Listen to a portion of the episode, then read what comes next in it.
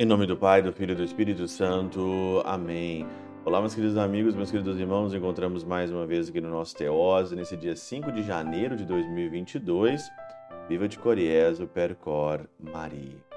Hoje, o nosso evangelho um dos evangelhos assim que eu considero um dos evangelhos é, mais lindos e também com um significado muito marcante, principalmente nesse começo de ano que nós estamos vivendo aqui, que é o Evangelho de Marcos, no capítulo 6, versículo 45 a 52, nessa quarta-feira, depois aqui da nossa Epifania. Jesus, então, ele entra aqui numa barca, né, e vai para o outro lado, né, das margens do rio, despede da multidão, né?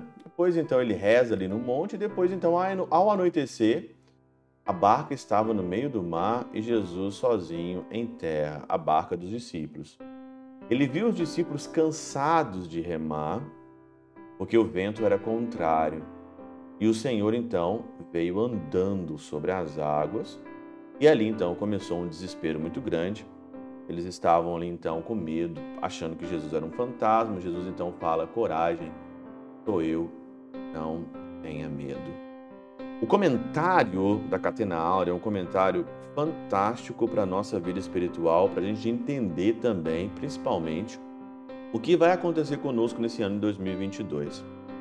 Aqui, o Teofilacto de Ócrida, aqui citado por São Tomás de Aquino, ele diz o seguinte: O Senhor permitiu que os discípulos entrassem em perigo para que se fizessem pacientes. É por isso que você sofre. O Senhor, ele permite provações na nossa vida para que a gente possa ser paciente e crescer nas virtudes. É por isso que o Senhor permite. O Senhor, ele não é mal.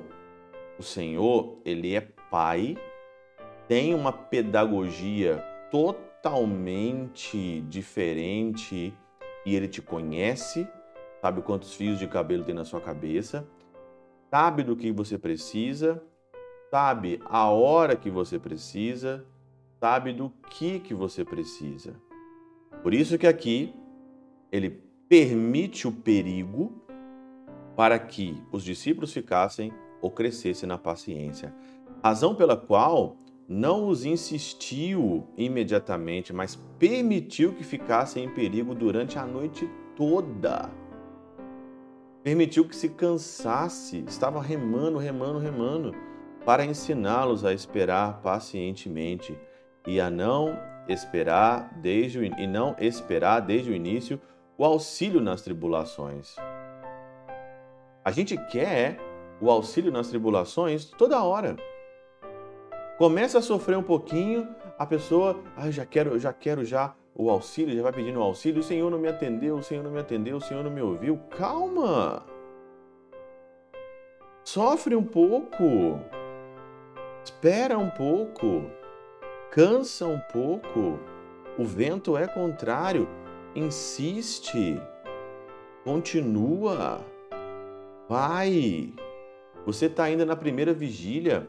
Ele vem na quarta vigília da noite. E esse que é o grande problema na vida espiritual. Pessoas não são treinadas na vida espiritual para esperar. Ai, nada mudou na minha vida, não está mudando nada na minha vida, mas não é para mudar, para você insistir.